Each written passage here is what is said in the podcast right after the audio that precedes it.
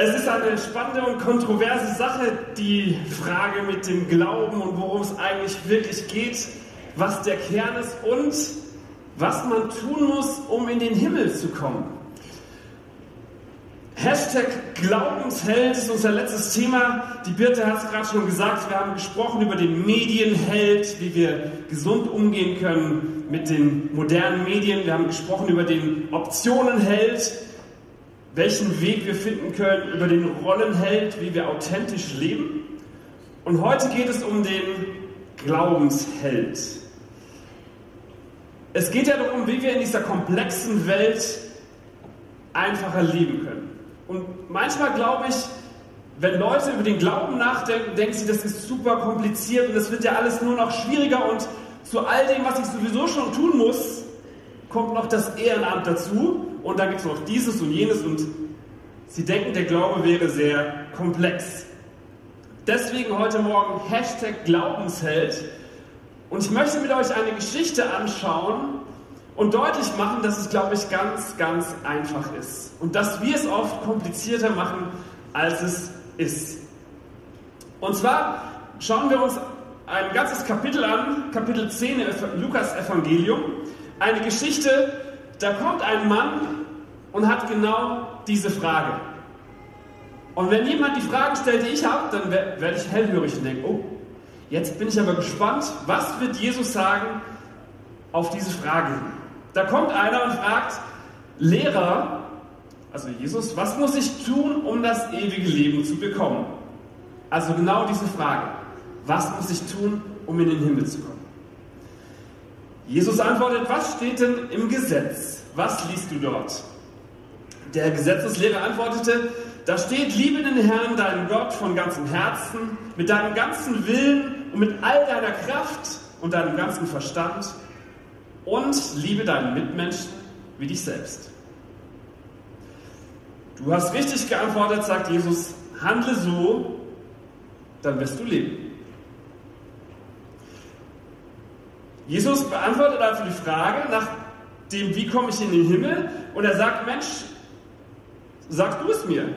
Jesus gibt ihm nicht die Antwort, sondern er sagt, du weißt es doch eigentlich, sag du es mir. Und der Mann wusste es tatsächlich, denn er war sowas wie Pfarrer, Pastor, Gesetzeslehrer.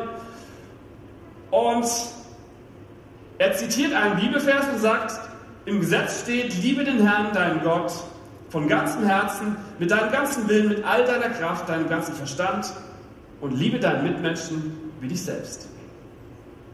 Und Jesus sagt, handle so und du wirst ewiges Leben haben. Ist doch total einfach. Liebe Gott, liebe deinen Mitmenschen, das ist total verständlich, für jeden anwendbar.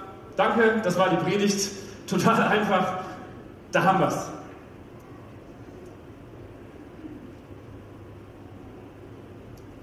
Aber dem Gesetzeslehrer war das zu einfach. Ja, kennt ihr das? Zu einfach. Und er fragte weiter, aber wer ist denn mein Mitmensch? Jesus nahm die Frage auf und erzählte ihnen folgende Geschichte.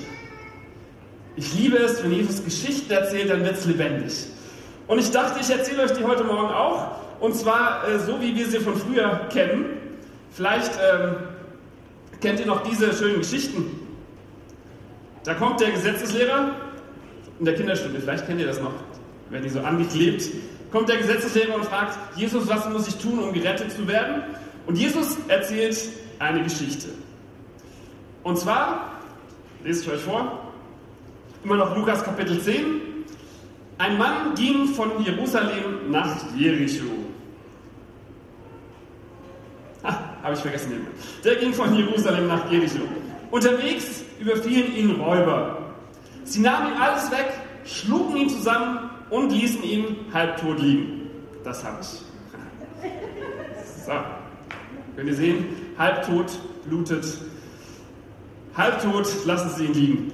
Ich frage mich manchmal, was für Geschichten wir unseren Kindern da beim Einschlafen erzählen. Sie ließen ihn halbtot liegen. Nun kam zufällig ein Priester vorbei das hier ist der Priester. Nun kam zufällig ein Priester vorbei. Er sah den Mann liegen und er ging vorbei. Nun kam zufällig ein, Moment, ein Levit an derselben Stelle vorbei. Er sah ihn liegen, doch er, tada, ging auch vorbei. So. Schließlich kam ein Reisender aus Samarien. Er sah ihn liegen und da ergriff ihn das Mitleid.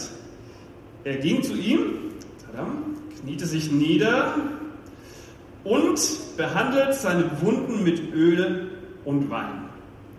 Dann setzte er ihn auf seinen Reitesel. Reitesel. So. Sitzt jetzt hier so drauf. Naja. Setzt ihn auf seinen Reitesel und. So, jetzt kniet er nicht mehr.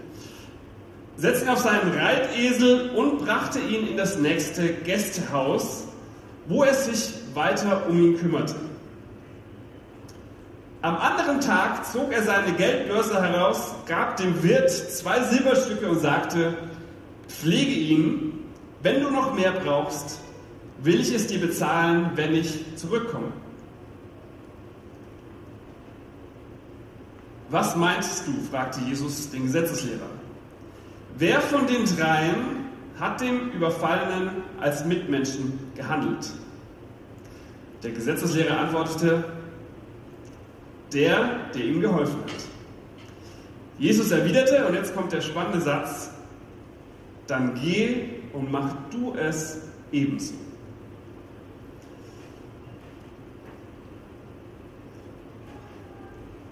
Jesus erzählt eine Geschichte und er, er ist immer noch dabei, die Frage zu beantworten, was muss ich eigentlich tun, um in den Himmel zu kommen? Und der Gesetzeslehrer fragt ihn, ja, wer ist denn mein Mitmensch, wenn ich ihn genauso lieben soll wie mich selbst? Jesus erzählt immer noch diese Geschichte und da sind wir bei meinem ersten Punkt und ich habe ihn genannt Handeln. Denn er sagt ja, geh und tu es ebenso. Jetzt hoffe ich, dass man das schön sehen kann. Hande, e, l, hm. Handeln ist der erste Punkt.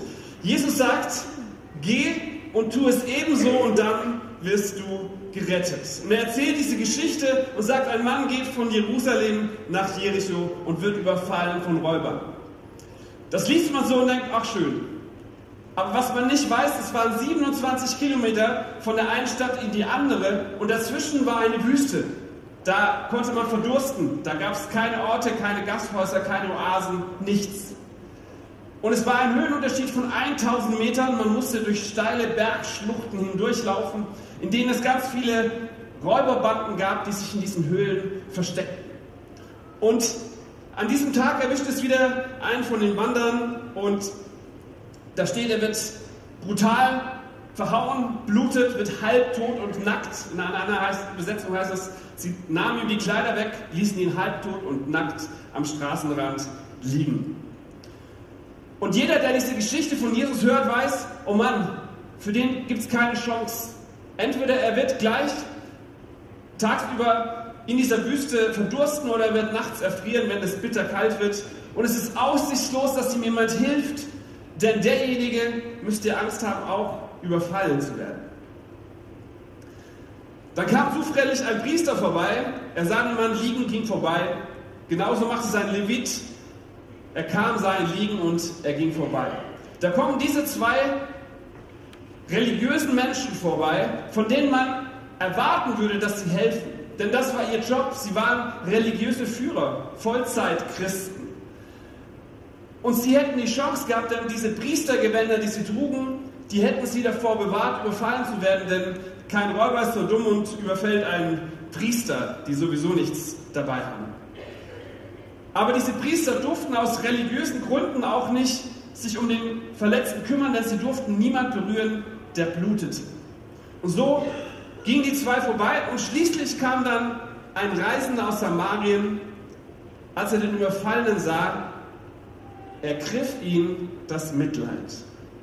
Er ging zu ihm hin, behandelte seine Wunden mit Öl und Wein und verband sie.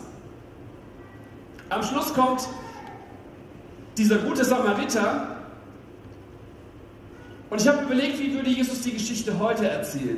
Denn dieser Samariter war für, für den, der die Frage gestellt hat, für den Gesetzeslehrer, war das der letzte Abschaum. Samariter waren, die haben falsch geglaubt. Das waren, die waren von der anderen Seite. Und ich glaube, wenn Jesus heute diese Geschichte erzählen würde, dann würde er sagen, äh, da lag ein Halbtoter und es kam ein schwules Pärchen vorbei. Oder es kam ein Alkoholiker vorbei. Oder ein Politiker von der falschen Partei, ein Bäcker mit seinem Mercedes, ein Moslem, ein Teenager mit einer Spraydose.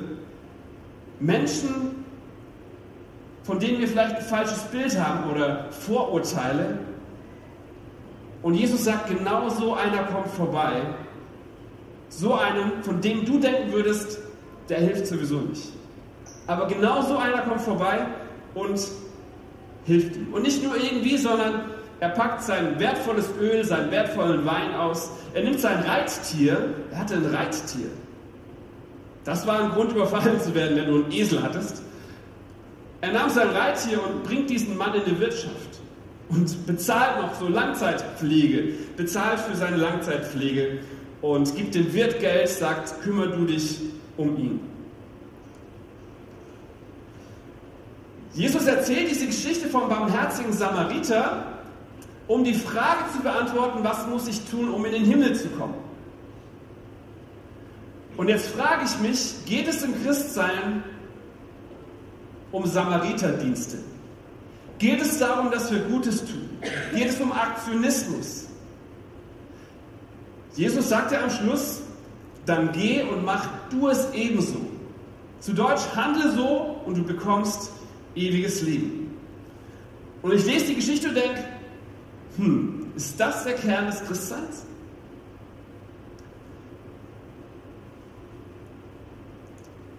Ich habe eine Entdeckung gemacht, als ich den Text gelesen habe. Und zwar habe ich gemerkt, die Geschichte, die ist hier noch gar nicht zu Ende. Manchmal sind wir in der Gefahr, wir lesen nur diese eine Geschichte. Aber die Bibel ist ein Buch. Und es geht immer weiter. Und es ist spannend zu sehen, was nach dieser Geschichte kommt. Denn ich glaube, das gehört zusammen. Und da kommt eine Geschichte, die kennt man nämlich auch sehr gut. Und zuerst liest man sie und denkt, hä? Aber ihr werdet gleich sehen, es hat was miteinander zu tun.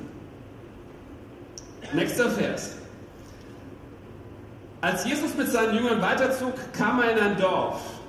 Dort nahm eine Frau namens Martha ihn gastlich auf. Sie hatte eine Schwester mit Namens Maria, die setzte sich zu den Füßen des Herrn nieder und hörte ihm zu. Martha dagegen war voll damit beschäftigt, das Essen vorzubereiten. Schließlich trat Martha vor Jesus hin und sagte, Herr, kümmert es dich eigentlich nicht, dass mich meine Schwester die ganze Arbeit allein tun lässt? Sag ihr doch, dass sie mir helfen soll. Der Herr antwortet aber, der Herr aber antwortet und sagt, Martha, Martha, du machst dir viele Sorgen und verlierst dich an vielerlei, aber nur eines ist nötig. Maria hat die richtige Wahl getroffen. Sie hat sich für das Gute entschieden, das ihr niemand wegnehmen kann.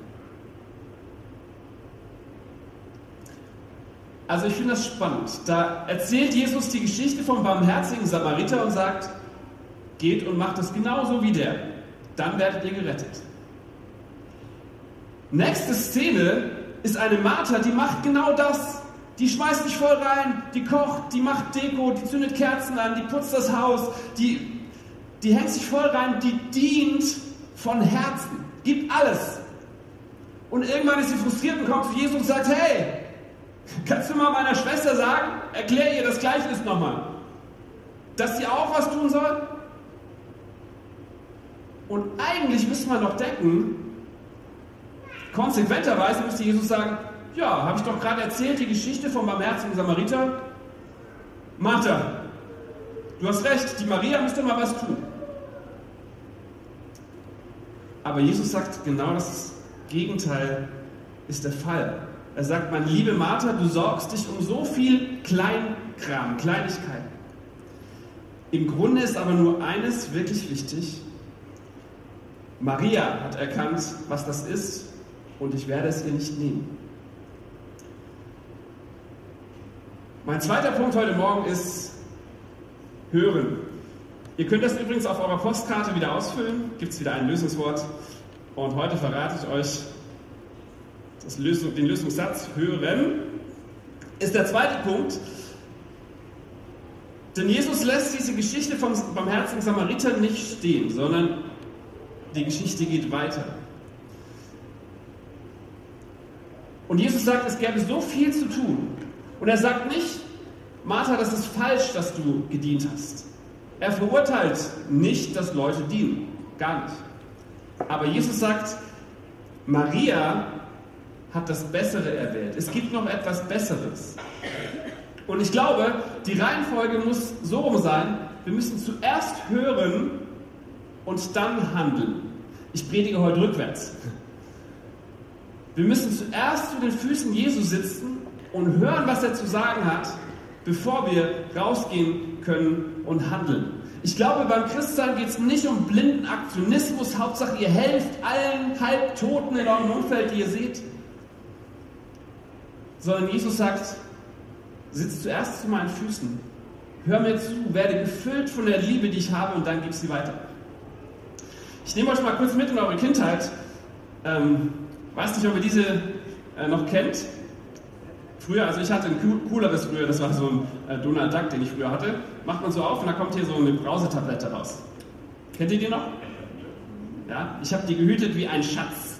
Und immer wenn ich die Hausaufgaben fertig hatte, durfte ich eins von diesen leckeren Dingern essen. Oh. Ganz schön hart. Aber ich bin harter. Hm. Für mich ist das ein schönes Beispiel. Da muss zuerst so eine Brausestange rein, damit, wenn man aufmacht, was rauskommt. Und wenn man die ganze Zeit nur rausgibt und nichts mehr unten reinsteckt, dann ist es irgendwann leer. Und ich glaube, das ist das Prinzip beim Glauben. Dass wir zuerst zu Jesus kommen müssen, der hier so eine neue Brausestange reinsteckt und dann können wir wieder rumgehen und Leuten Brausetabletten anbieten, die Liebe weitergeben, die wir haben. Aber wenn wir immer nur rumgehen und Brausetabletten verteilen, ist es irgendwann leer.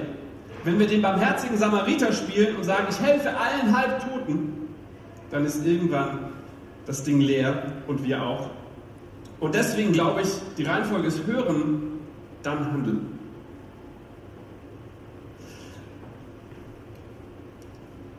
Aber es geht noch weiter. Ich finde es total spannend. Ich mag es, wenn Kinofilme am Schluss nochmal so eine Wendung haben. So nach 90 Minuten dreht sich nochmal alles und der Gute wird der Böse und der Böse wird der Gute und die ganze Geschichte kriegt eine neue Perspektive und man denkt, wow, cool. Genau das ist mir mit diesem Bibeltext passiert und ich finde, Jesus ist so ein genialer Geschichtenerzähler. Jesus erzählt Gleichnisse und oftmals kann man sie von verschiedenen Blickwinkeln sehen, aus verschiedenen Perspektiven. Jesus erzählt diese Geschichte, um die Frage zu beantworten, aber ich habe entdeckt, da steckt noch eine zweite Geschichte drin. Und als ich das verstanden habe oder entdeckt habe, ging so ein Feuerwerk und ich habe gemerkt, boah, auf einmal dreht sich die ganze Geschichte. Was wäre, wenn wir die Geschichte vom barmherzigen Samariter nicht aus der Perspektive betrachten, ich bin der barmherzige Samariter und ich soll helfen? Was, wenn wir die Geschichte mal anders sehen und uns selbst hineinversetzen als der, der unter die Räuber gefallen ist. Die Bibel sagt, er fällt unter die Räuber und er liegt halbtot und nackt in der Wüste. Und ich habe dieses griechische Wort, was da für halbtot steht, mal nachgeguckt. Es kommt nur einmal in der Bibel vor. Im Griechischen ganz selten und es heißt halbtot. Da liegt einer in der Wüste, der kann sich selbst nicht mehr helfen, der ist halbtot. Und jeder weiß, er wird bald verdursten oder erfrieren, er hat keine Chance. Und ich finde das so ein treffendes Bild, wenn wir uns selbst in diese Lage versetzen, wie wir halbtot und nackt in der Wüste liegen.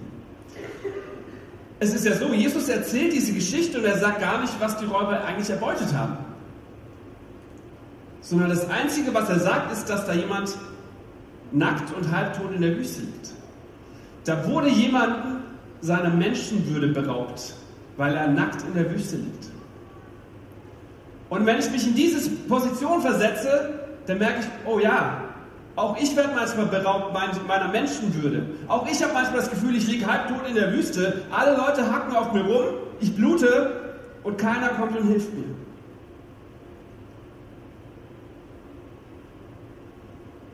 Und stell dir vor, du liegst in der Wüste und dann kommt einer vorbei. Wisst ihr noch, der Erste, der vorbeikommt, ist der Tempeldiener. Das Gesetz. Die Tempeldiener repräsentierten das Gesetz. Und der Erste, der vorbeikommt, ist das Gesetz. Und die Bibel sagt, das Gesetz kann dich auch nicht retten. Selbst wenn du dich anstrengst und versuchst, alle Gebote zu halten und dir richtig viel Mühe zu geben. Römer 3 sagt, mit Taten, wie sie das Gesetz verlangt, kann kein Mensch vor Gott gerecht werden. Als erstes kommt dieser Gesetzeslehrer vorbei und die Bibel sagt, das Gesetz kann dich auch nicht retten. Wer war der Zweite, der vorbeikommt? Der Zweite ist der Levit. Leviten waren die, die im, im Tempel dienten. Und Levit konnte man nicht per Ausbildung werden, sondern Levit wurde man geboren. Man wurde hineingeboren. Und dieser zweite kommt vorbei und hilft auch nicht. Wenn du der bist, der tot in der Wüste liegt, dann hilft es dir auch nicht, wenn du aus dem christlichen Elternhaus kommst. Dann hilft es dir auch nicht, wenn du christlich geboren bist und jeden Sonntag in die KFO gehst. Das rettet dich nicht. Der Typ geht vorbei und hilft dir nicht.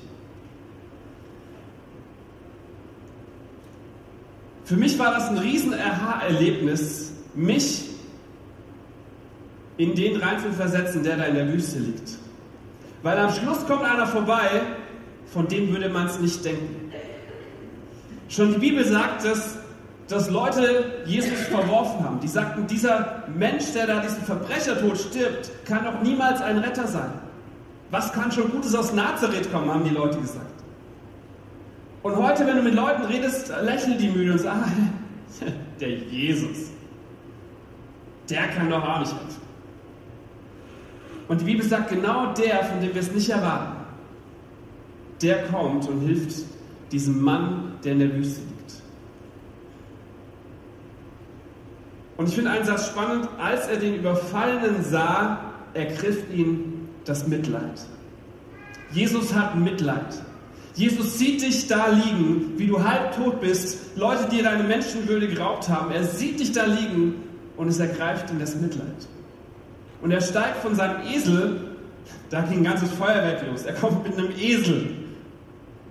Jesus reitet auf einen Esel nach Jerusalem als König. Er kommt mit seinem Esel und er, er verbindet die Wunden mit Öl und mit Wein. Und er nimmt ihn und trägt ihn in die Wirtschaft und sagt, hier, ich werde alles bezahlen. Ich finde es so ein schönes Bild. Jesus nimmt dich, trägt dich in die nächste Wirtschaft und sagt, ich werde alles für diesen Mann bezahlen, für diese Frau.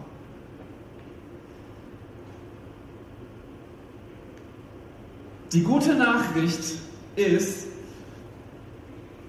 Punkt 3. Punkt 3 heißt Heil.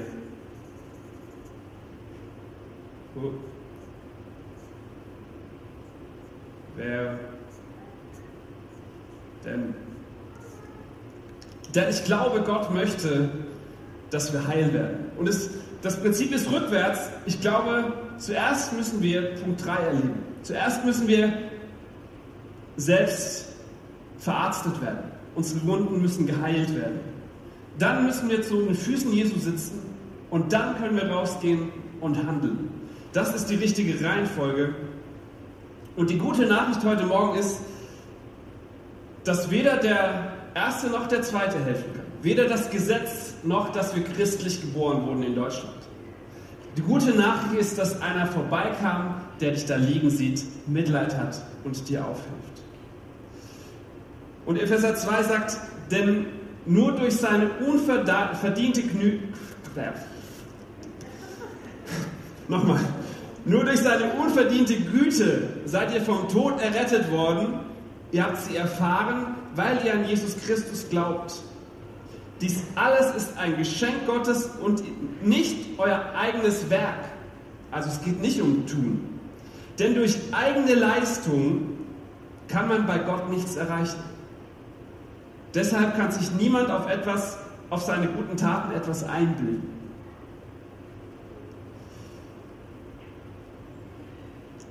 Hashtag Glaubensheld. Ich glaube, der Kern des christlichen Glaubens ist ganz einfach. Gott liebt dich. Gott möchte, dass du heil wirst. Gott möchte, dass wir sein Wort hören und es verstehen und aus dieser Motivation heraus gehen und unseren Nächsten lieben wie uns selbst. Aber es fängt alles mit Punkt 3 an, dass wir heil werden. Und darum ging es eigentlich bis jetzt jeden Sonntag in dieser Serie, Hashtag Alltagshelden. Ich habe immer da geendet zu sagen, das Erste, was du brauchst, um Struktur in dein Leben zu kriegen, ist, dass du diesen Gott kennenlernst, der dich leiten und führen will. Dieser Gott, der dich liebt. Dieser Gott, der einen Plan hat für dein Leben. Und auch heute möchte ich damit enden und dich herausfordern zu sagen, wenn du diesen Gott noch nicht kennst, ist heute der beste Zeitpunkt, ihn kennenzulernen. Unser Leben ist die Summe unserer Entscheidungen und das ist eine Entscheidung, zu sagen, Gott, ich möchte dich kennenlernen. Und die Band darf schon mal nach vorne kommen und wir wollen euch herausfordern, heute diese Entscheidung zu treffen. Nicht morgen, nicht nächste Woche, sondern heute zu sagen, Gott, mit dir möchte ich leben. Und ich weiß nicht, wo du in diesem Gleichnis dich befindest. Vielleicht sagst du, ich kenne diesen Gott auch schon. Dann ist es, glaube ich, trotzdem so, dass genauso wie in meiner Liebe zu Jorinna, ich die immer wieder erneuern muss. Immer wieder mal Blumen mitbringen oder mal sagen, hey, ich liebe dich. Und genauso ist es mit Gott. Unsere Liebe ist nicht immer gleichbleibend, sondern die geht rauf und runter. Und manchmal müssen wir sagen, okay Gott, ich war schon lange nicht mehr bei dir, ich komme heute zurück zu dir. Und vielleicht ist es heute für dich dran zu sagen, ich komme zurück zu diesem Gott, der mich liebt, zu diesem Gott, der mir aufhilft und mich heil macht, gesund macht. Und wir möchten ein Lied zusammen singen und hören, wo du Zeit hast, darüber nachzudenken,